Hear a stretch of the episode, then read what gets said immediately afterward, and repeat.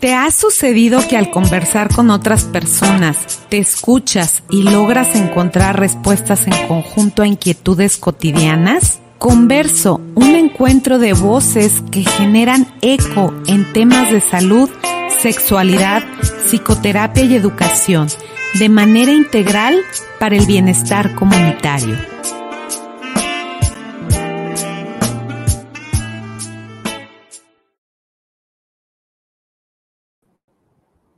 Me da muchísimo gusto saludarles. Estamos aquí en Converso, voces compartidas, propuestas educativas que se orientan a transformaciones profundas para el bienestar comunitario.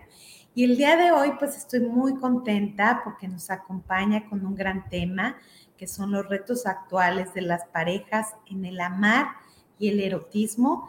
Y está con nosotros mi querida Silvia Cobian, como siempre, ella está al pendiente y atenta de compartir con su gran experiencia que tiene.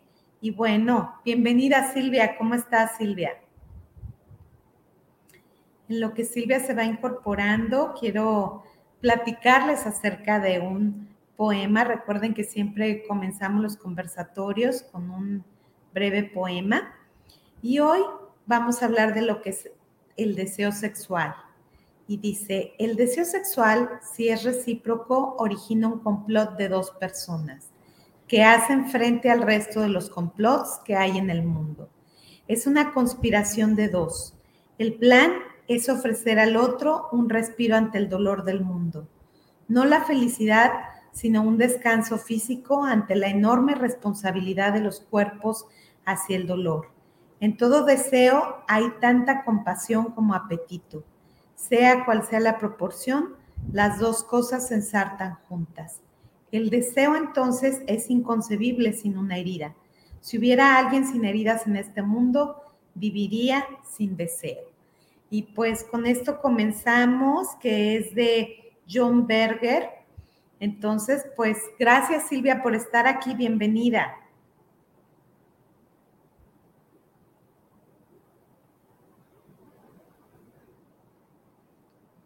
Voy a ir leyendo mientras de Silvia. Hola Silvia, ¿cómo estás?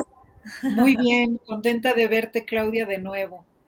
Muchas gracias Silvia por siempre tu generoso compartir, por siempre estar este, siendo clienta frecuente de aquí de, de Converso. Gracias Silvia.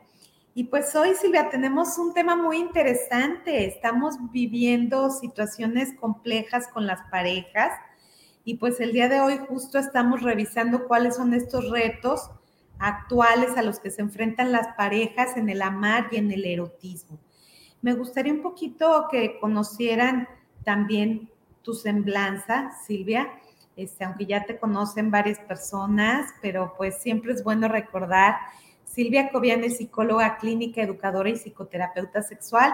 Se ha dedicado a la psicoterapia individual de pareja sexual, ha sido docente en licenciatura y posgrado, en el entrenamiento también de especialistas en las áreas de educación y psicoterapia sexual, ha sido conductora de radio y televisión en temas de psicología y sexualidad. Y en los últimos 15 años ha hecho estudios en filosofía, religiones, antropología y trabajo energético corporal. Pues ella es Silvia Cobian. Y bueno, Silvia, ¿cómo vamos a introducir este tema? Porque pues es muy amplio y creo que es muy importante como dar primero una revisión qué está sucediendo actualmente en las parejas, cuáles son los retos también con los que nos enfrentamos en la terapia, en la clínica, los terapeutas que cada vez esto va modificándose de acuerdo al momento que estamos viviendo social, a las redes sociales, a tantos factores que intervienen en la cuestión de, del erotismo también en las parejas y de las distintas formas de amar.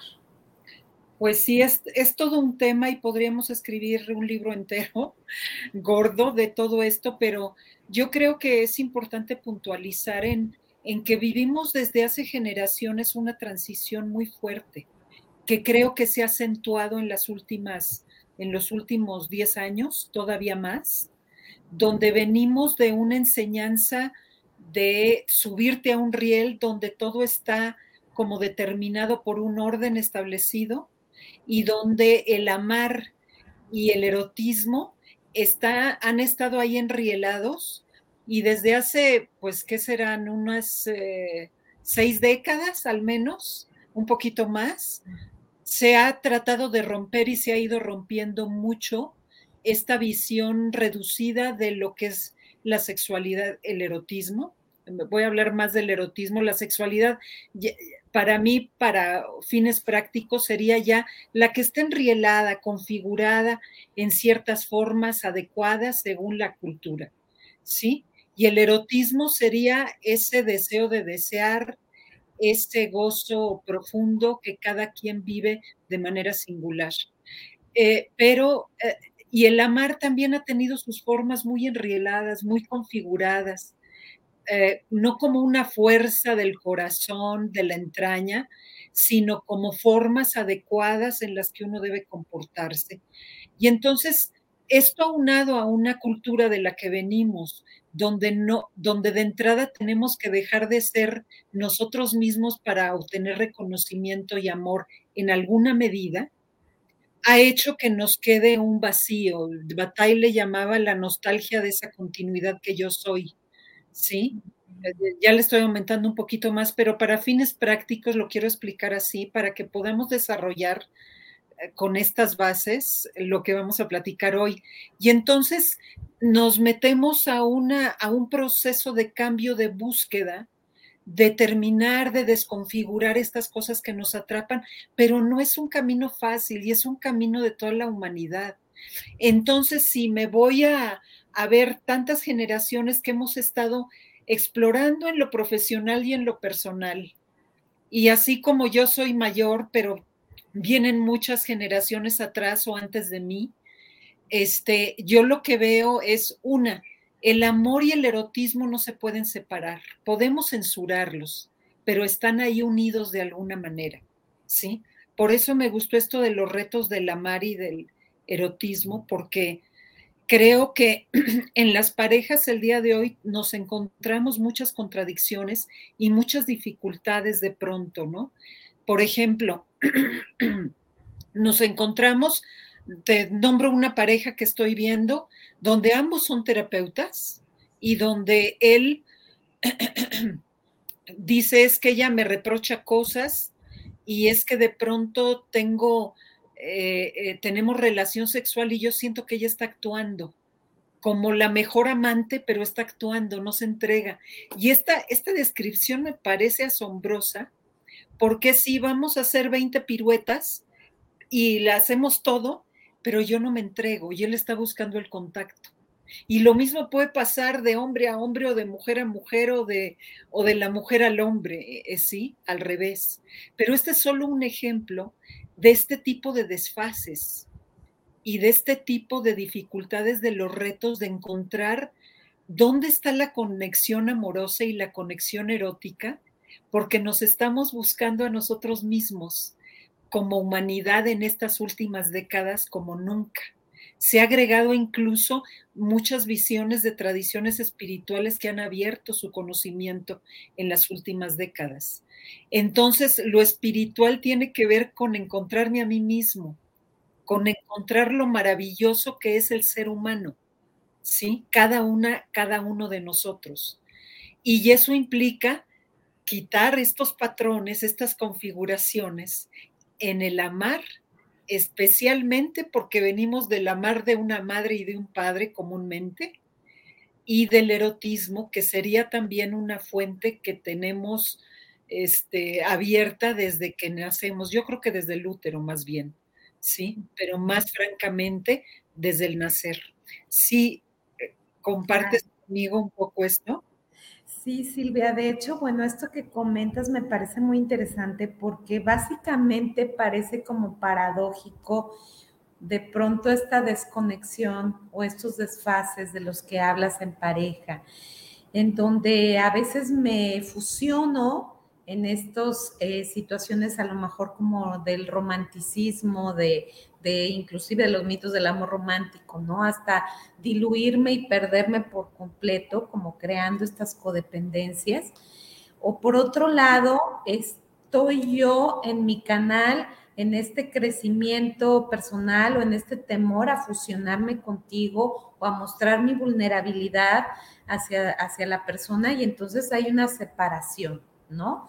Y estamos sí juntos, pero en realidad no hay estas conexiones. ¿Y qué nos está pasando? ¿Por qué estamos perdiendo como a veces de pronto esta, estas conexiones en pareja? Estamos en diferentes niveles evolutivos, tenemos distintos niveles de conciencia, este, hay más desarrollo personal en, una, en un miembro que en otro. ¿Qué ocurre? Yo creo que todo eso que estás diciendo es lo que ocurre. Es decir, si estamos en un momento donde las parejas muchas veces una ha evolucionado un tanto más hacia adentro, ¿sí? Y otro está más defendiéndose o de plano no quiere meterse adentro.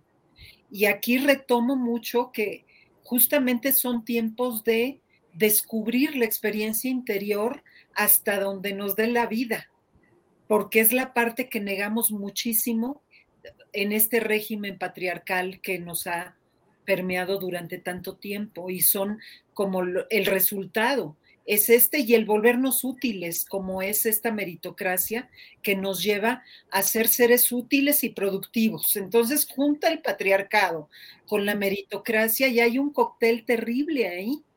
Entonces, sí se trata de que, de que a mí me encanta Bataille, pero me encanta Bataille porque dice muchas cosas que también dicen muchas tradiciones originales y, y muchos filósofos de distintos tiempos. Eh, y muchas visiones religiosas eh, iniciales, antes de que les metieran mano negra desde el patriarcado y desde otros sistemas. Entonces, eh, sí es la experiencia interior, es, es volcarte en recuperar esa parte que nos fue prohibida. Y es mucho la emoción, el erotismo, la sensibilidad, las sensaciones y poder hacer conciencia de toda esa riqueza y poder aprender a leernos, ¿sí? Porque ahí es donde está pues la libertad, el poder personal, ese ser yo misma.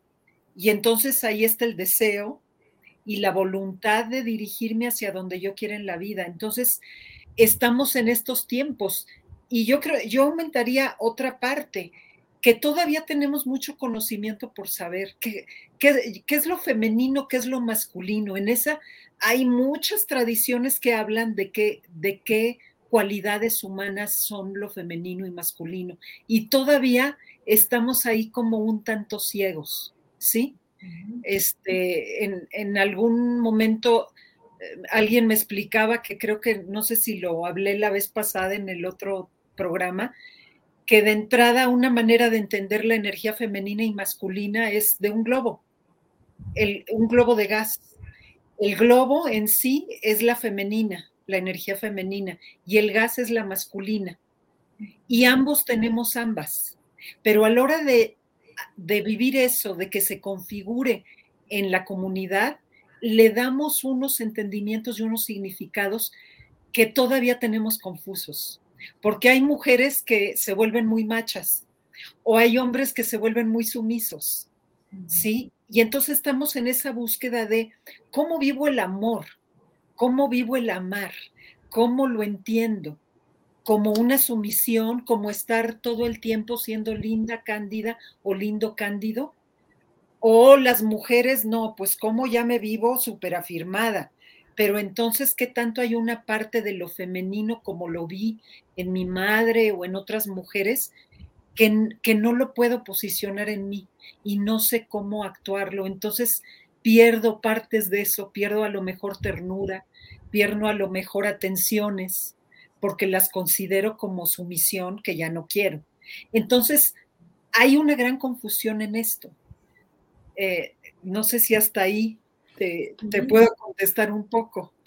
Sí, creo que esto es muy interesante porque cada vez vemos, por ejemplo, inclusive ahorita esto que comentas, cómo se va vinculando cuando vemos situaciones del erotismo, ¿no? Como este temor al control y donde precisamente el erotismo es soltarme, es confiar y cuando empieza a haber situaciones de miedo, por ejemplo, de ser... Eh, muy juzgado, muy juzgada o por la pareja o a veces con ciertas exigencias que se tienen en la vida diaria, en lo cotidiano, ¿no? Y que después todo eso se traspola también al ámbito erótico en donde pues no me siento cómodo porque me he sentido todo el tiempo o juzgado o exigido, ¿no? Y entonces empiezo a presentar una disfunción eréctil y no es porque haya perdido atracción por la pareja, es simplemente que no me siento con la confianza de acercarme por los juicios que pueda empezar a experimentar o de pronto porque pareciera que todo lo que hago está mal o es insuficiente para ti, ¿no?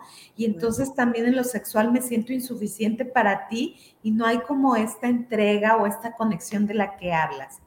Ay, sí, es que es que lo dices muy claramente. El problema es que estoy volcado o volcada en que el otro me acepte y, y darle una buena imagen de mi masculinidad, de mi erotismo, de mí. Es lo mismo en el caso de esta chica, lo mismo que estás diciendo en el caso de este hombre es este, ¿cómo le hago para quedar bien? Y entonces ya, ya cambió, ya no soy la mujer inhibida que no mostraba nada, pero entonces tengo control de mi imagen a través de ser la amante perfecta, pero sin conectarme del todo, sino buscando esa aprobación. Y necesitamos salir de ahí y perder el miedo a, volcarnos profundamente en nosotros y desde ahí conectar con el otro. Claro. Y es que Silvia, yo creo que también muchas veces vemos como que pareciera que fantaseamos en que deseo, sexualidad y amor siempre están unidos, ¿no? Y vemos que hay parejas que de pronto están como mucho en este plano de no sentir deseo, pero siguen teniendo encuentros sexuales a veces hasta sin deseo, ¿no? O como hay parejas donde de pronto eh, se alejan en el aspecto de la sexualidad, pero sigue habiendo un amor, un, ser compañero, ¿no? Entonces vemos cómo se van dando todas estas modalidades y que de pronto también traen cuestionamientos de, bueno, ¿y por qué seguimos juntos, no? Si a lo mejor ya no tenemos una vida erótica es que, ¿sabes que También siento que son tiempos todavía de transición que no sé cuánto duren, eh, de que se están rompiendo formas habituales. Entonces, a lo mejor lo que antes nos mantenía satisfechos, ya no le encontramos ese fondo y ese sentido.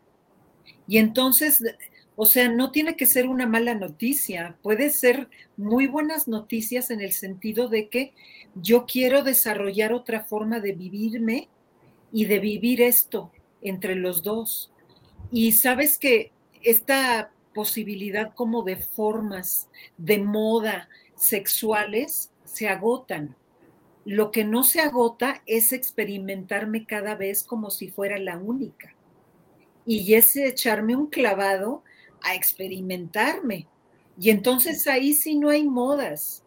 De hecho, eh, como, como Bataille bien lo dice, el erotismo es, implica la disolución de las formas constituidas por lo social en mí. Entonces es escapar de ahí y volcarme en todo lo que soy capaz de sentir profundamente, gozosamente y dejarme llevar por ello. Pero mucha gente se, se mete en ese erotismo sin perder cierto nivel de configuración aunque le vaya muy bien y se la pase bien, pero llega un momento en que esto se agota. ¿Sí? Si no te metes más profundamente a que cada experiencia sea una transgresión de tus formas habituales, digamos, de límites y de represión incluso. Claro. Oye, Silvia, ¿y cómo, cómo equilibramos esta parte de este autoconocimiento, de este desarrollo personal, a lo mejor para romper, como dices, como con estos estereotipos que tenemos o con estas normas, ¿no? Que ya se han establecido.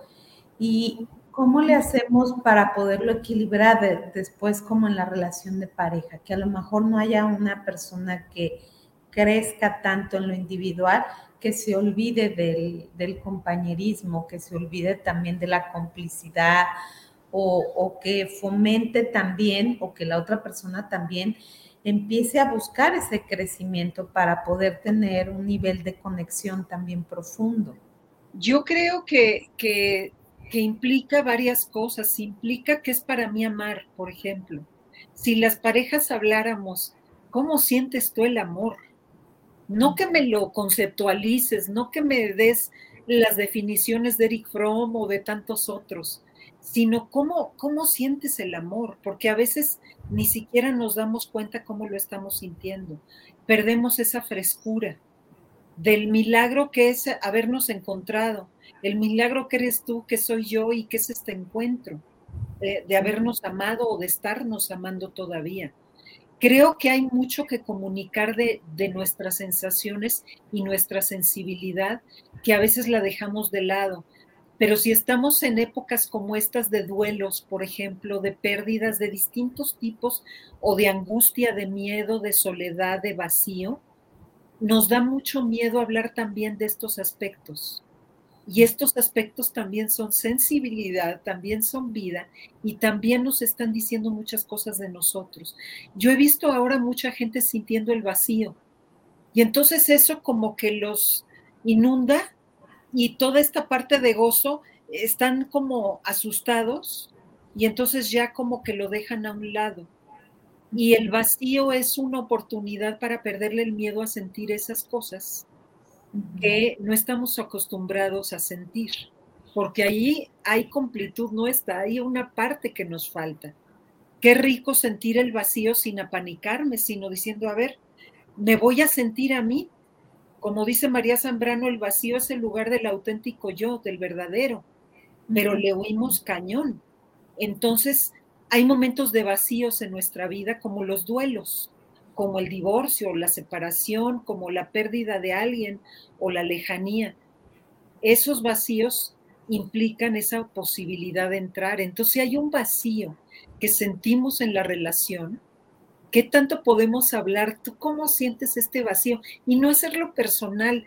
Esa es una de las broncas, Claudia, que lo hacemos personal y empezamos a poner etiquetas de es que tú, es que yo, es que no hiciste no tiene nada que ver con eso.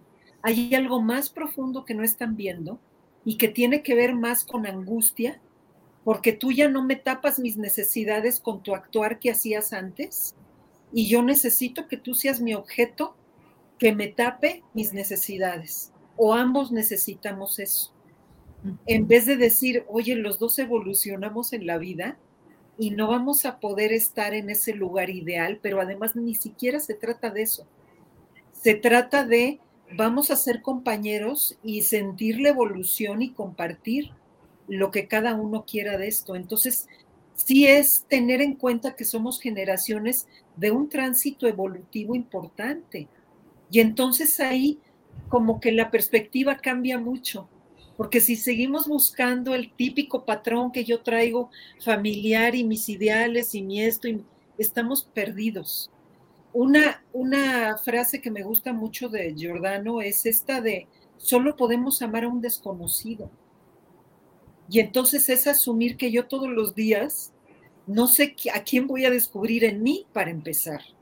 Entonces en ti quiero, quiero ver a quién descubro hoy. Pero si estamos agarrados a los patrones de cómo deben ser, cómo debo ser yo, cómo debo responder, si no exploro y nos exploramos de maneras diferentes, ¿cómo vamos a descubrir esa parte desconocida de cada uno, cada día? Claro. Oye, Silvia, y en esta situación de la que hablas, de esta soledad, por ejemplo, he visto mucho en parejas jóvenes, sobre todo. He visto de pronto como que hay tanto activismo, de eso lo que hablabas, de tener como esta parte de un trabajo, el trabajo perfecto, el ejercicio perfecto, la nutrición perfecta, la atención médica integral de, en todos los sentidos. Y vamos, obviamente estamos hablando de ciertos niveles este, económicos también, donde hay todas estas posibilidades, ¿no?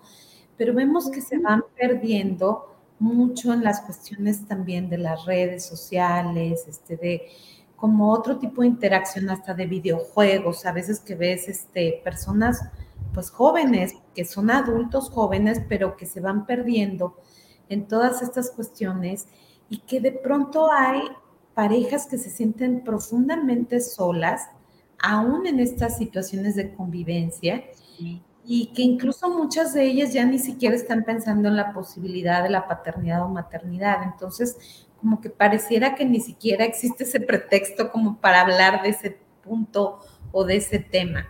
No sé cómo lo has visto tú en las Es bien interesante y, lo, lo, ilustras muy bien. Es que yo ahí me pregunto, es qué tanto se dedican a armar una nueva realidad, un nuevo estereotipo, pero olvidándose de lo que realmente ellos quieren.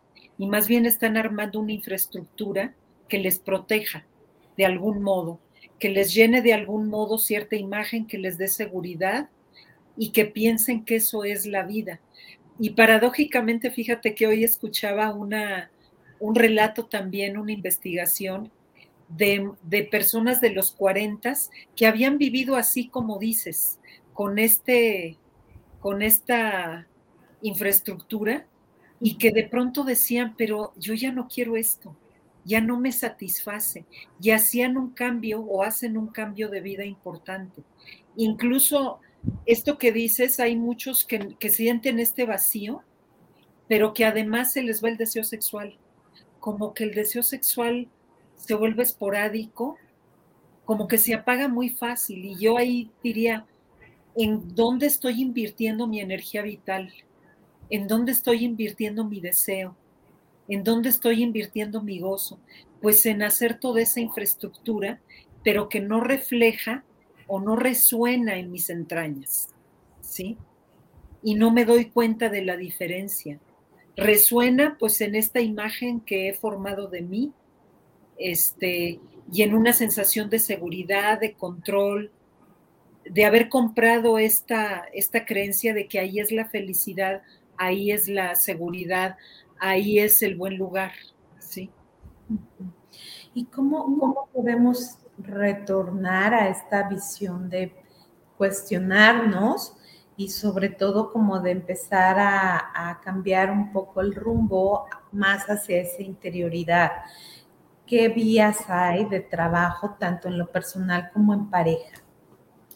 Fíjate que hay muchas, yo creo que ahora se han multiplicado mucho, pero yo creo que, que si te puedo decir como el centro de, todas estas que yo conozco y seguramente de más, es este, desarrollar la contención, que no es cualquier cosa. La contención originalmente nos las da la madre cuando estamos en su útero. Todo lo que sucede, ella nos tiene ahí contenidos. Y una descripción sencilla de contención es me sostiene, es, es aquello que sostiene. Sí, este, déjame, déjame darles la, la, la, descripción completa, sostener el movimiento de un cuerpo. Pero cuando te digo esto, tiene que ver con este sostener de la madre, no solo dentro del útero, sino una vez que nacemos. Y sostener el cuerpo quiere decir tener un entendimiento de lo que pasa en nosotros como bebés y la madre darnos esa respuesta que nos permite fluir en eso. Em, cuando hay esta falta de contención, vamos desarrollando una especie de, de sensación de vulnerabilidad que no encuentra cómo solucionarse, porque se quedó medio abierta o muy abierta, ¿sí? Entonces, eh, es, si te fijas ahora, muchas de las cosas que hay eh, sean psicoterapias de distinto tipo o sean tradiciones espirituales que tienen que ver con el movimiento energético, o sea el trabajo corporal, o sea, este, híjole, de corte espiritual te puedo hablar de, de varias. Yo hay una que practico porque la aprendí a partir de hace unos 20 años y la he venido practicando y que sí tiene que ver con desbloquear energéticamente en esos bloqueos que armaron tus configuraciones, ¿sí? Pero, pero regreso a la contención. La contención es cómo aprendo a sostenerme emocionalmente. Por ejemplo, con la pareja, ¿Por qué le grito? ¿Por qué le contesto? ¿Por qué me defiendo? Porque eso es lo que sucede cuando no hemos aprendido a, sabernos contener. Eh, por ejemplo, una tradición de chamanes habla del acecho. Y el acecho es darte cuenta qué me está pasando a mí al mismo tiempo que estoy enfrente de gente y, y percibo lo que le está pasando al otro.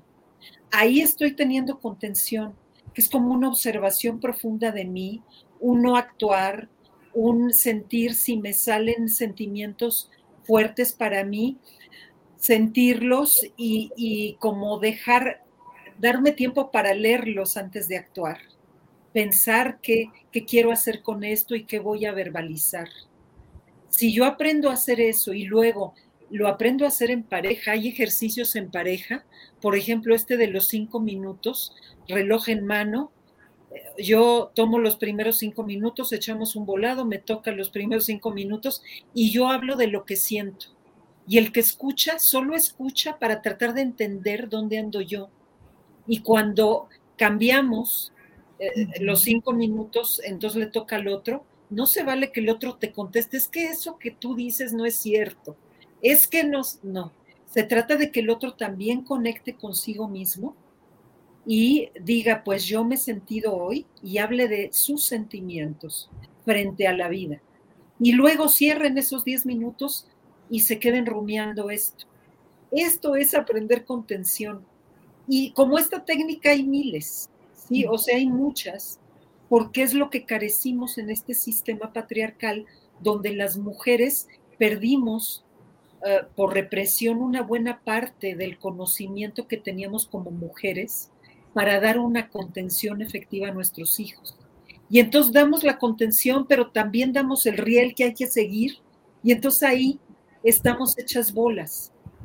Entonces me refiero a esto porque tenemos que seguir trabajando a distintos niveles, eh, y, y esto de la pareja, por ejemplo, si estamos en una terapia, pues una terapia contiene, ¿sí? También es, es un trabajo así, pero el asunto es que cada uno aprendamos a contenernos eh, y que podamos ayudar a, que la pareja, si se está desbordando, yo me mantengo contenida o contenido. Y entonces la calmo, lo calmo, y entonces podemos acceder a otro nivel de comunicación que viene desde lo que siento y usar la, la mente como una conciencia que ve, que observa, que es testigo y que decide traer aquí al, al verbo, a la acción, aquello que es lo más conveniente para conectarnos más. Oye, Silvia, por ejemplo, en esta parte que me parece muy interesante que hables de la contención, ¿qué sucede que nos cuesta trabajo? Yo veo a veces a las parejas cuando hacemos ejercicios de que se vean a los ojos o de que haya un contacto físico sin hablar, simplemente tomarse de las manos, ¿no? Cuando obviamente existe esa posibilidad, porque sabemos que hay parejas que no tienen esa posibilidad, pero les cuesta mucho trabajo verse, les, les cuesta mucho trabajo contactar, pareciera que hay demasiados distractores, inclusive el celular es uno de los distractores muy frecuentes en las relaciones de pareja, que inclusive hace que hasta la vida erótica sea rápida y inmediatamente terminan y, casi prácticamente ya tienen el celular en la mano, ¿no? Entonces empieza a ver como toda esta desconexión de ese contacto inclusive físico. Sí, este, híjole, qué buena descripción hiciste, Claudia. Pensé en 20 mil cosas. Es decir, hay mucho miedo a la experiencia interior. O sea, así te la pongo. Hay mucho miedo a tocar, a descubrirme, porque yo sé que en el fondo tengo cosas que yo misma repruebo de mí y me las van a descubrir. Entonces, ¿cómo le hago para verte a los ojos, tomarte de las manos y enfrente de una terapeuta además, a solas ni se diga, pero además enfrente de alguien, claro, si es competente te va a ayudar a que fluyas. Pero este, pero ¿cómo le hago para perder el miedo a abrir mi caja de Pandora, donde tengo guardados resentimientos, devaluaciones, este odios, eh, pecados, según yo, ¿sí? Toda esa, esas cosas que, que hicimos basura cuando no lo son, porque de todo eso que luego llamamos oscuridad, es donde vamos a recuperar a nuestra persona, pero no a la manera religiosa, de ay, pequé, hice mal, no, sino comprendiendo que todas mis emociones me decían algo, que cuando odié a mi madre era una emoción muy legítima, porque lo que no sabía es que el odio es la misma energía del amor y que es lo que surge cuando me siento este, rechazada o no amada. Y entonces el odiar a mi madre es el anhelo de su amor, por ejemplo. O sea, hay muchas cosas. Y ahí están los significados y las configuraciones que todavía necesitamos seguir replanteando, reformulando y reconociendo en función que lo que ahora se ha descubierto muchísimo y se ha redescubierto muchísimo de la naturaleza de nuestras emociones y de la naturaleza de nuestro sentir y de nuestra capacidad de entendimiento y de potencialidades. Entonces, eso es lo que necesitamos hacer. ¿Qué hago con mi experiencia interior? ¿Cómo le estimulo? ¿Cómo me meto ahí? ¿Cómo le pierdo el miedo? ¿O cómo se lo perdemos si estamos en la pareja? ¿Sí? Claro. Oye, Silvia, y a veces la pareja, como es así como la persona, digamos, con la que más convivimos o, o de pronto donde hay demasiada confianza, puede tocar sin darse cuenta estas heridas de mi pasado, puede tocar heridas inclusive de, de mi infancia, ¿no? Y cómo, cómo es que de cierta manera el tocar esas heridas pudiera dentro de esta vulnerabilidad de la que hablas, que nos cuesta trabajo mostrarla a los demás, pero cómo pudiera favorecer el que yo le haga saber a la persona que cuando ejecuta cierta acción me toca esas heridas y en qué pudiera contribuir y favorecer en la relación de pareja el que yo pueda mostrar esta vulnerabilidad puede contribuir y también se pueden hacer bolas, ¿sí? Porque se pueden poner a interpretar y hacer cosas que no son muy buenas o a decir, este, pues ya no puedes hacer esto porque me tocas mi herida. En vez de ser esta herida que, que has tocado cuando hiciste o dijiste tal cosa, es mía, pero sí te tengo que decir lo que a mí me provoca porque no sé qué quieres hacer tú con esto, como poner el tema en la mesa, ¿sí? A lo mejor me dijiste que, que ya no tengo el mismo cuerpo de antes, y eso me toca una herida porque a lo mejor yo no acepto mi cuerpo y yo me siento devaluada con mi cuerpo.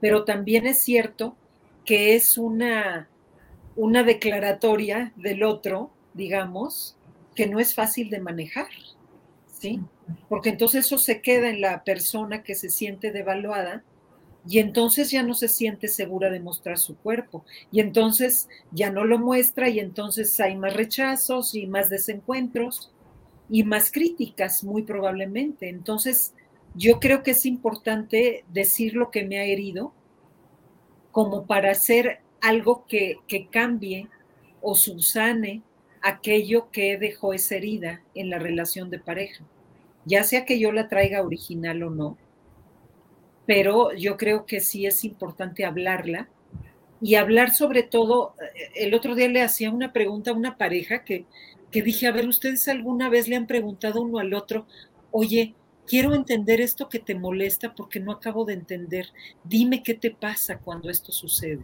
cómo te sientes tú. Y dijeron, no, pues nunca nos hemos preguntado eso. Creo que eso es parte de esta de este poner en la mesa lo que me duele. Entender, buscar entender. Y hablando de las parejas que a lo mejor ya traen una historia de familias previas, este, hijos en otras relaciones, esta parte del contacto, de encontrarse en una etapa distinta, ¿cómo es que vamos con toda esta historia que traemos cómo es que vamos también confluyendo y cuáles son los retos en este tipo de parejas. Yo creo que ahí el reto muchísimo es conciliarnos con nuestros, con nuestros pasados. Es decir, cada uno conciliarse con el suyo y eso quiere decir elaborar lo que esté pendiente pero también este, conciliarme con el pasado del otro. No tengo que competir con el pasado del otro. Tengo que darle su lugar, ¿no? Este, de pronto alguien decía, eh, es que me quiero ir con mi hija del primer matrimonio a un viaje de sus 15 años y mi pareja de ahora no entiende que yo quiero hacer ese viaje solo con mi hija. ¿Sí? Y entonces, ¿qué madurez tiene la nueva pareja que puede decir, oye, qué padrísimo que te vayas con tu hija? Ya haremos tú y yo otro viaje, ¿no? En algún momento, pero eso es conciliarnos con el pasado del otro también. ¿Sí? Claro. Eh, y es, eh, y, también eh, los hijos del otro que viven con nosotros o que vienen por momentos, es cada, cada familia tiene una dinámica que necesita poner en juego aquello que le funcione mejor, pero creo que la palabra conciliación habla mucho de duelos, de elaboraciones. Tengo que conciliarme con la vida que he elegido vivir, porque también yo elegí a esa pareja y yo elegí a las parejas anteriores y elegí de alguna manera aceptar las rupturas anteriores. Entonces, creo que el trabajo mucho es conciliarme con la vida y con todo lo que he vivido. Silvia, y otro de los, de los retos que también creo que es como muy, muy importante, eh, que bueno, esto que hablas de la conciliación me parece maravilloso porque es una parte también de cierta manera de, de poderme distanciar del problema y ver la circunstancia de la otra persona sin yo estar involucrado, ¿no? Esa visión también de poder comprender, ¿no? La historia de la otra persona, contemplar a la otra persona también. Y otro de los retos que se están viendo bastante en las relaciones de pareja es como todas estas infidelidades virtuales. Mm. Esta parte donde, pues no, es que no tuve ningún tipo de contacto con esa persona de manera física, sin embargo había conversaciones, mensajes, este, y, y es muy común ahora con los aparatos, con la revisión de los celulares, ¿no? Con una cuestión de ese tipo, que se vaya detectando estas infidelidades.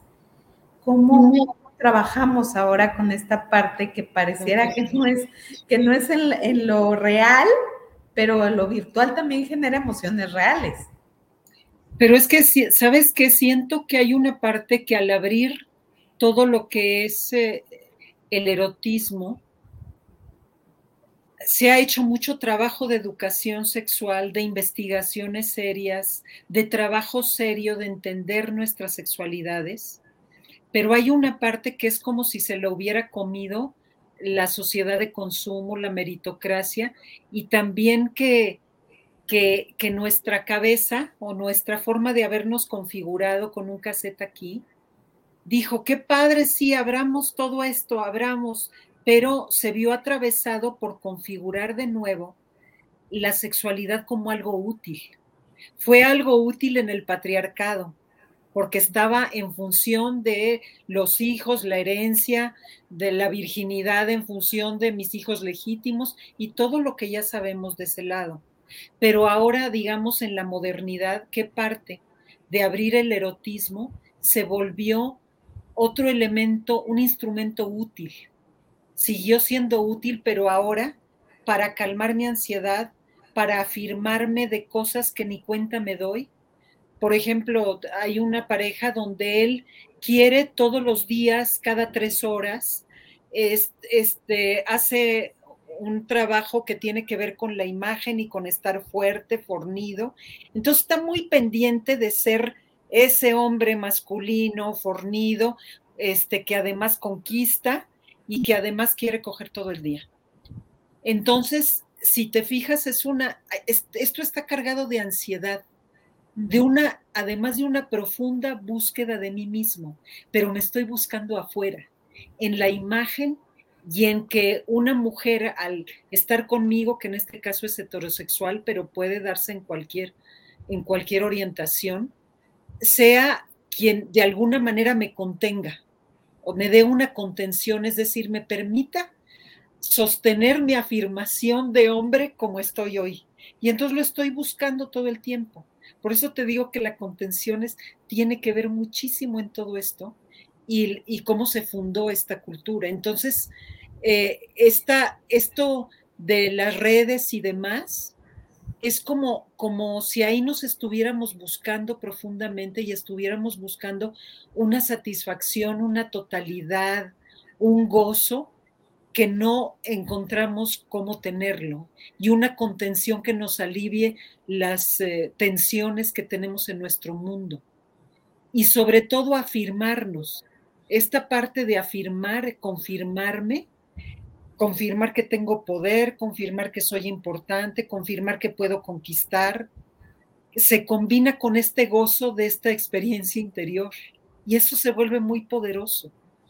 Pero entonces eso nos manipula a nosotros, hasta que no nos damos cuenta y decimos, a ver, ¿qué estoy buscando ahí? Hace poquito una, una, una pareja con la que trabajo me habló él muy angustiado porque me dijo, ¿sabes qué? Que me dio por buscar a una persona en redes y le empecé a conquistar y a tirarle la onda y me siento muy mal porque no quiero hacer eso con mi pareja. Y entonces le dije, a ver, busca el precipitante que te generó esto ¿Has andado angustiado, ansioso, inseguro? Y empezamos a buscarle y me dijo sí. Y en el momento que, que lo identificó él, qué situaciones habían sido, dijo, claro. Le digo, es que estás buscando la contención de una mujer, como si buscáramos a la madre en, el, en él o la amante, no importa, para que nos dé esa afirmación, para que nos calme, para que nos dé seguridad y entonces ahí poder como seguir adelante. Entonces, sí es un problema fuerte porque, porque sí nuestra, mientras no trabajemos fuerte también con el conocimiento de lo que nos pasa y vayamos desconfigurando cosas y viendo significados más profundos, nos dejamos manipular por el sistema y ya lo asumimos como un sistema nuestro y nos volvemos otra vez un objeto útil que es lo que estas sociedades han querido hacer de nosotros. Claro. Silvia, y un poco hablando también, creo que es importante mencionar, ¿no? Como estas parejas, hablando de las personas adultas mayores, estas posibilidades de volver a interactuar con alguien. Este, justo una amiga que tiene 60 años me estaba platicando que se metió a un grupo de de personas este, adultas mayores donde se habla solamente de amor y de toda esta visión como también de, salir, de encontrar pareja. ¿Qué está sucediendo también en las personas adultas mayores? Yo creo que hay de varias. Hay personas adultas mayores que están gozando la vida mucho, que si han aprendido lecciones, han querido aprenderlas y ya han querido quitarse una bola de prejuicios y han logrado llegar a estas edades mucho más gozosamente. Y yo creo que como siempre hay personas que, que van a encontrar pareja porque quieren encontrarla, porque la buscan, pero también hay muchos otros que están viviendo a gusto sin pareja, tienen sus redes, a lo mejor tienen hasta una vida sexual eh, con X frecuencia y así se sienten bien. Yo creo que es un momento en que, en que tenemos que ver esa riqueza esa singularidad de lo que cada uno quiere. Y, claro que las personas que llegan con mucha depresión, que vuelven enfermedad, todas estas cargas emocionales que traen, pues entonces ahí sí hay que, que ver qué tanto quieren trabajarlo para darle la vuelta a todas estas cosas. Claro. Silvia, ¿qué, está sucediendo también? Por ejemplo, vemos eh, parejas de la diversidad donde de pronto eh, se ve también un, poco como esta visión de no querer llegar a una etapa adulta, sobre todo hablando como de esta virilidad, ¿no?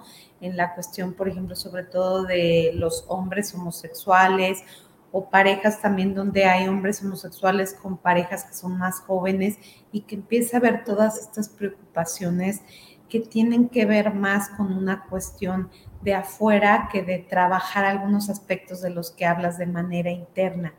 No sé qué te has encontrado tú en este sentido. Sí, fíjate que, no sé, te pongo un caso que, donde él, donde es una pareja de hombres, donde uno quiere más cercanía, más muestras de afecto y de erotismo, y el otro es como si trajera todavía culpas, tal cual, culpas, eh, porque además ha sido reprobado por su familia, por, por su homosexualidad, y además por tener ya una pareja, incluso, pero sin embargo ha ido enfrentando situaciones difíciles con la familia y se ha firmado ahí y ha dicho, pues háganle como quieran, pero en la intimidad es como si no se diera el permiso, como si asumir estos deseos homosexuales fuera algo prohibido y algo que tiene que transgredir. Eh, y que no quiere por un lado y por otro lado sí quiere. Y por el otro lado está el amor de su pareja y por el otro lado está pues su incapacidad de dejar que este amor fluya con todo. Entonces es, es el mismo, yo siento que es el mismo atrape con eh, quizá el peso mayor de que todavía eh, estas variantes sexuales, esta variabilidad que hay, esta diversidad, todavía trae cargas de, prejuicio y cargas de culpa y de pecado y, morales. Eh, sobre todo en este caso la familia la está transmitiendo, la ha transmitido clara y directamente. Entonces, pues ahí está el trabajo. Es que es un trabajo que no termina, ¿no? Y que tiene como hay, hay personas ya muy, muy aceptadas de sí mismas y muy con mucha libertad de vivirse. Y hay otras que apenas están empezando, ¿sí? Claro. Silvia, y un poco, bueno, ya vamos cerrando por el tiempo, pero sí he notado también que cada vez hay más hombres buscando ternura dentro de lo que son estos encuentros erótico-afectivos, en la cuestión heterosexual, en la cuestión este, también de relaciones homosexuales.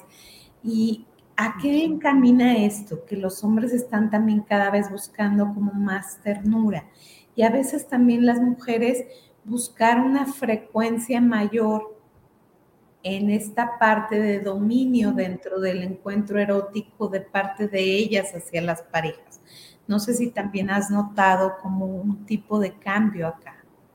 ¿Dominio del otro, te refieres? Dominio muchas veces de la mujer, de sentirse ella como con el control de querer guiar el encuentro erótico, cada vez más en este empoderamiento del que comentabas, pero a veces en ese empoderamiento, muchas veces también como que ellas se privan de la ternura. Entonces es un poco como esto de lo que hablabas de las cuestiones aprendidas femeninas, masculinas.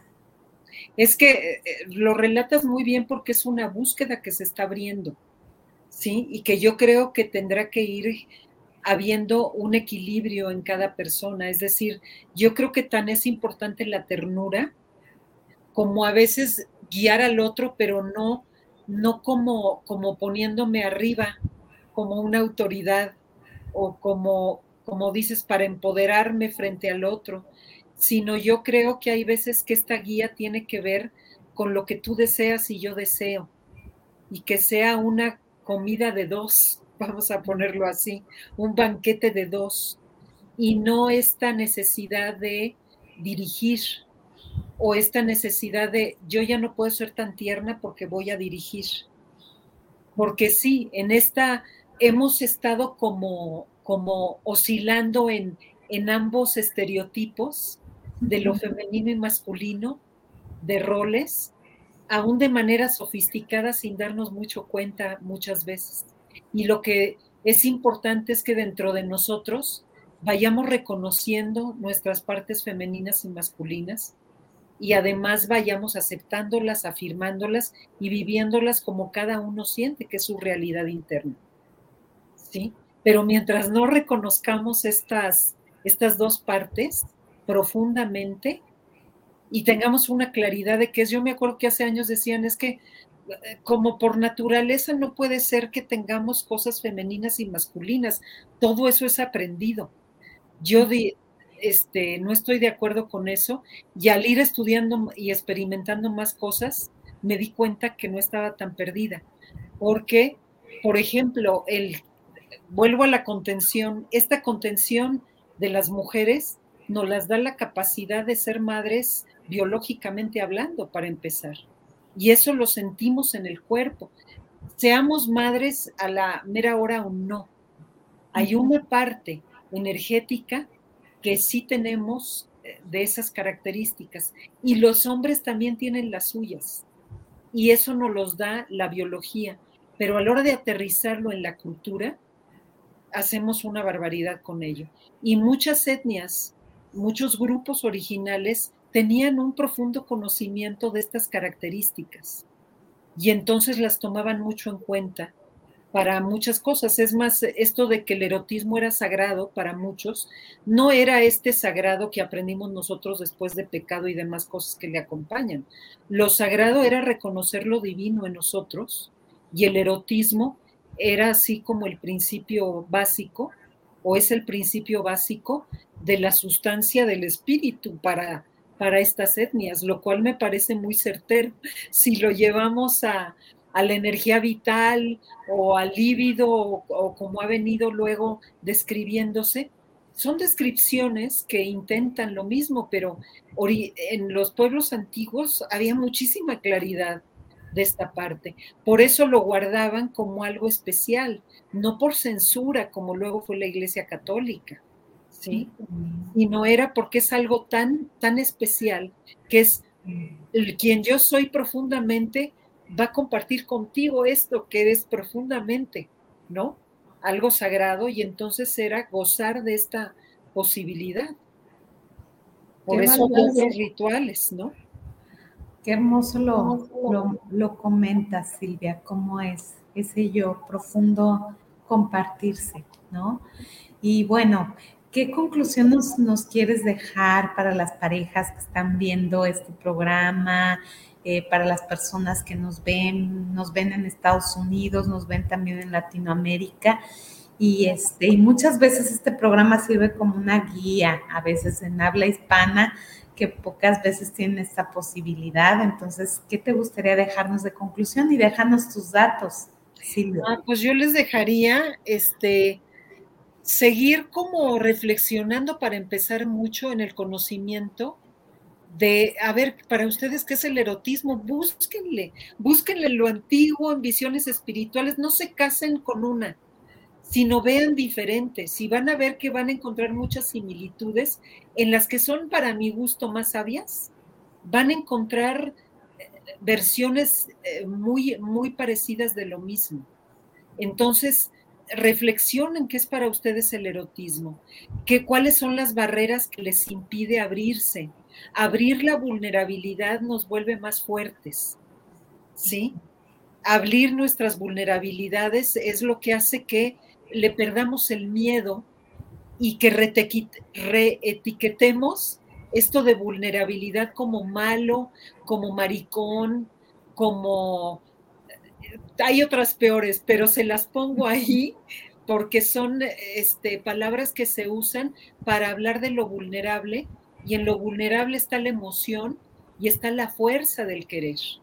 Entonces, tenemos que replantearnos muchas cosas. Pues muchas gracias, Silvia, por este generoso compartir y por este panorama tan interesante que nos planteas y sobre todo tan reflexivo y profundo. Y tus datos, Silvia, ¿dónde te contactan? Me pueden contactar, estoy en, en redes, tengo un canal en YouTube donde hablo de muchas de estas cosas que se llama Las emociones y la experiencia interior. Por algo me clavé en, este título. Este, y les doy mi celular donde me pueden mandar mensaje, que es 55 5103 4716. Y con mucho gusto yo cuando pueda les contesto. Prefiero que no me llamen por teléfono, sino que me escriban. Claro que sí. Muchas gracias, Silvia. Y bueno, pues no se olviden de ver Converso cada jueves a la una con personas expertas en temas de sexualidad, salud, psicoterapia y educación. Y muchísimas gracias, Silvia, de verdad, por haber estado aquí con esta visión tan importante y tan trascendente que nos habla desde este autoconocimiento desde ir a esta parte profunda y cómo después podemos también compartir esa profundidad con quien nosotros elegimos. Gracias Silvia y nos vemos entonces, recuerden, gracias a la familia guanatosfm.net y la repetición de este programa por si no la viste en mi canal de YouTube, Claudia Hernández Madrigal. Muchísimas gracias Silvia. Muchas gracias Claudia, es un placer. Un abrazo. Gracias. Nos vemos en otro converso.